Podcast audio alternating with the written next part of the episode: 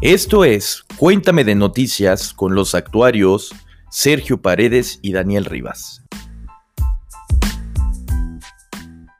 Hola, muy buenos días a todas y a todos los que nos escuchan en nuestros capítulos de Cuéntame de Finanzas y ahorita pues vamos a estar en Cuéntame de Noticias con las noticias más relevantes de la semana pasada, ya saben, para que estén atentos y pendientes de lo que está sucediendo a nivel México y a nivel mundial. Como siempre, pues un servidor Daniel Rivas les explicará un poquito las noticias que vimos relevantes en la semana pasada a nivel nacional. Eh, hubo un poquito más de movimiento. Vamos a empezar con una noticia que nos dice que la oposición en la Cámara de Diputados promoverá una acción de inconstitucionalidad en contra de la llamada Ley Saldívar. Los grupos parlamentarios del PAN, PRI, Movimiento Ciudadano y PRD argumentaron que la aprobación del artículo décimo transitorio de la Ley Orgánica del Poder Judicial compromete su independencia y contraviene la Constitución. Argumentaron que desde el Poder Legislativo se debe favorecer el control democrático del Poder Judicial, involucrando a la opinión pública y a la academia, y que se debe asegurar el principio de transparencia en las actuaciones y prácticas procesales. Las fracciones se, dijeron convencidas de que las y los ministros de la Suprema Corte compartirán su convicción de hacer valer la Constitución y de proteger la división de poderes, el Estado de Derecho y, por supuesto, la democracia. En nuestra segunda noticia tenemos que la Fiscalía General de Justicia de la Ciudad de México informó este sábado que recibió una nueva acusación en contra del diputado Saúl Huerta por presunto abuso sexual contra un menor. El adolescente aseguró que la agresión sexual del legislador ocurrió en 2019, de acuerdo con el comunicado de la Fiscalía.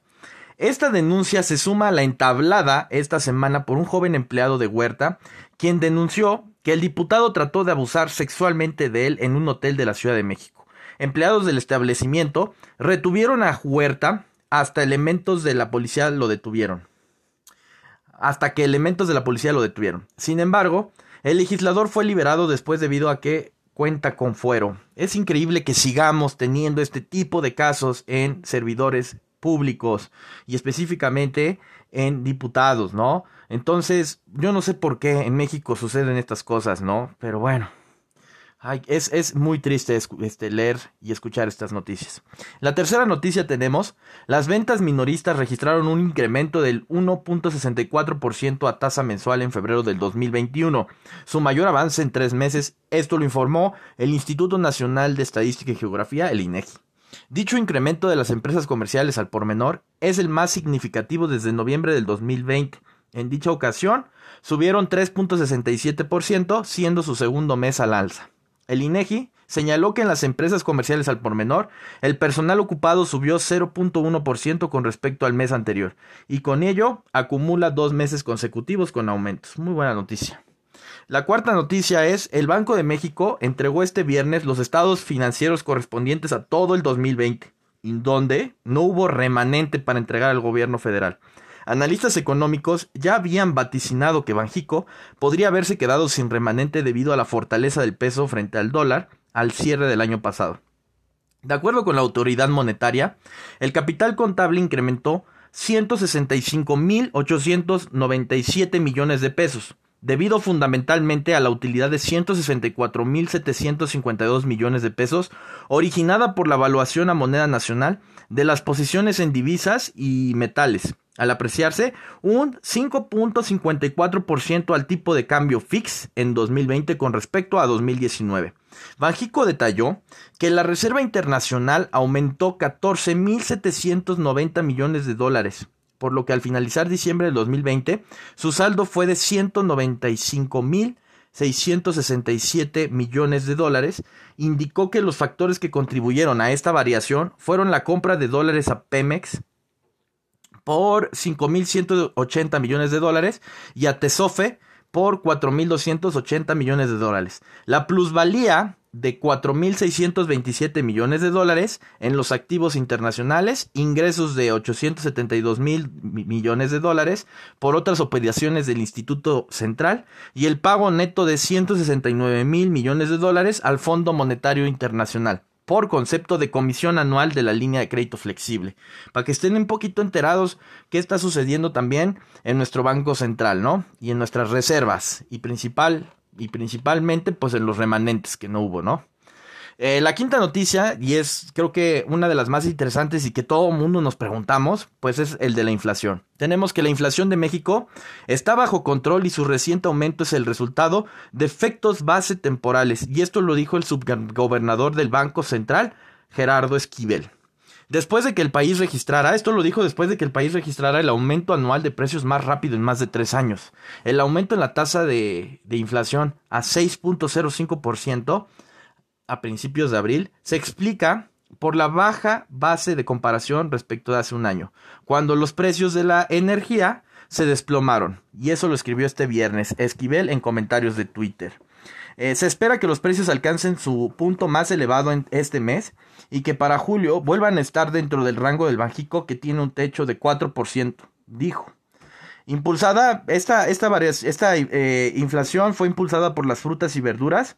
La inflación anual de México aumentó en las primeras dos semanas de abril al ritmo más rápido desde diciembre del 2017 informó el jueves el Instituto Nacional de Estadística y Geografía. La cifra más rápida de lo esperado cerró la ventana a reducciones adicionales de la tasa de interés por, por ahora.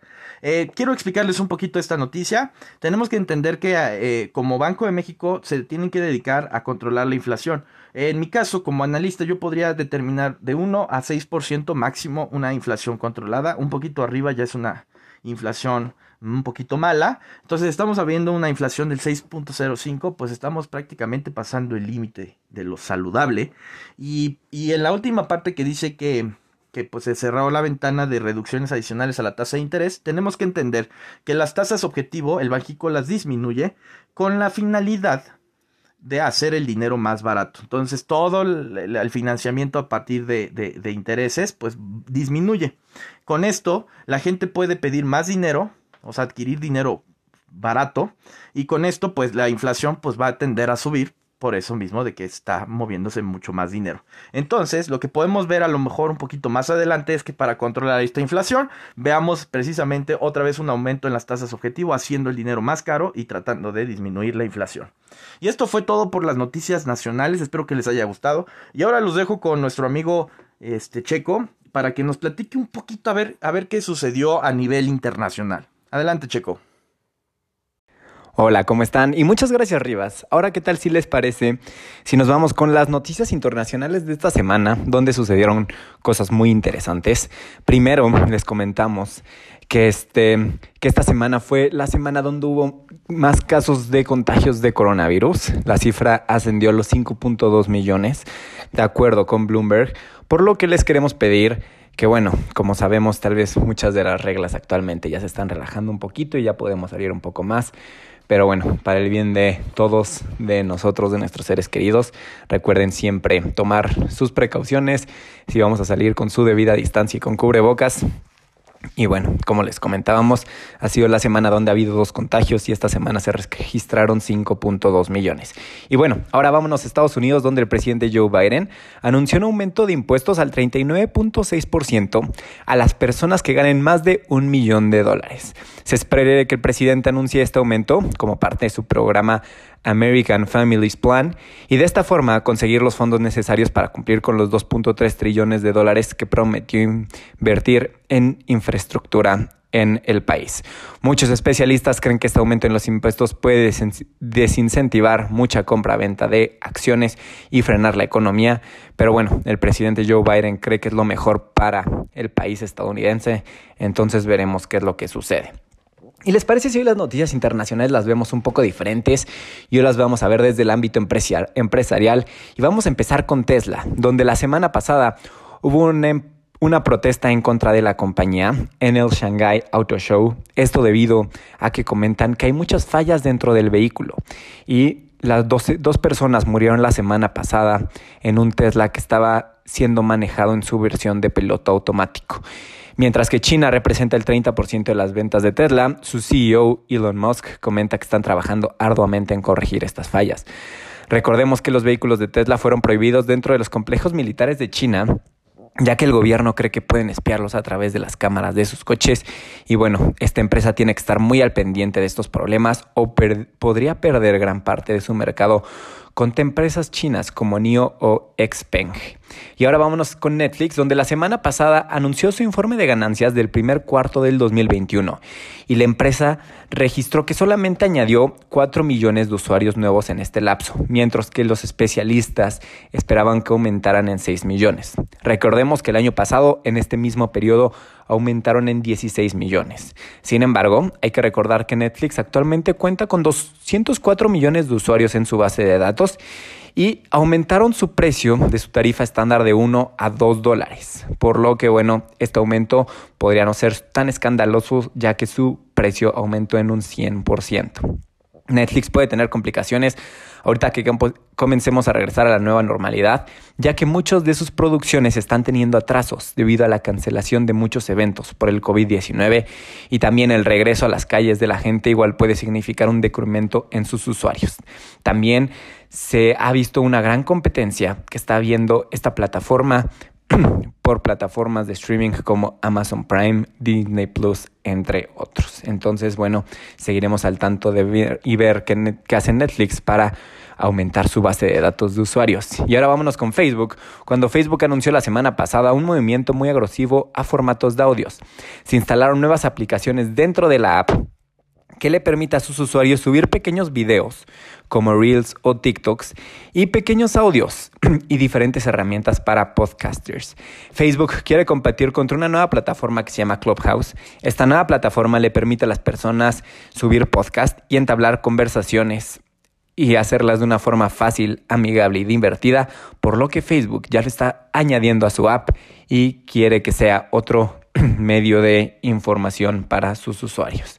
Y bueno, por último cerramos la semana con mercados financieros, donde adivinen que no están escuchando mal ni están escuchando el episodio de las semanas pasadas, pero los índices de Estados Unidos volvieron a cerrar la semana en máximos históricos. El índice S&P 500 cerró la semana en los 4.180 puntos, el Nasdaq en los 14.017 puntos y al día de hoy Bitcoin cotiza en los 49.907 dólares. Y bueno, espero les haya gustado mucho esta semana de las noticias. Recuerden esta semana cuidarnos, tomar nuestras precauciones porque pues todos los contagios del coronavirus siguen al alza. Espero les haya gustado el formato del día de hoy y nos vemos la próxima semana en un nuevo episodio de Cuéntame de Noticias. Gracias.